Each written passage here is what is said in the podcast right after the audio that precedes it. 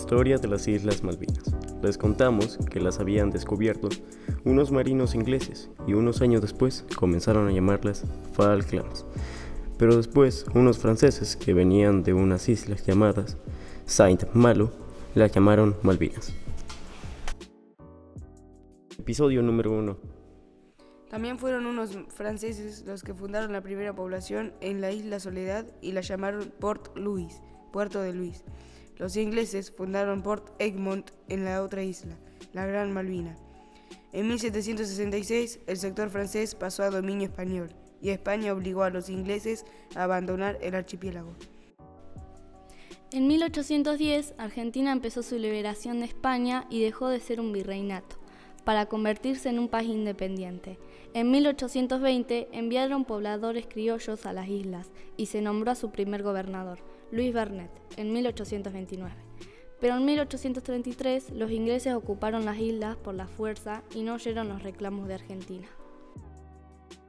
A 150 años de la ocupación inglesa, el entonces gobierno militar argentino decidió recuperar las islas, hecho que dio inicio en 1982 a la guerra.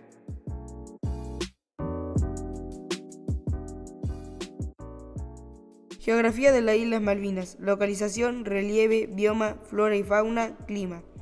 Las Islas Malvinas son un archipiélago, es decir, un grupo de islas. Están ubicadas en el Océano Atlántico Sur. Las dos islas más grandes son Gran Malvina y Soledad, habitada por pocos habitantes, separados por el estrecho de San Carlos.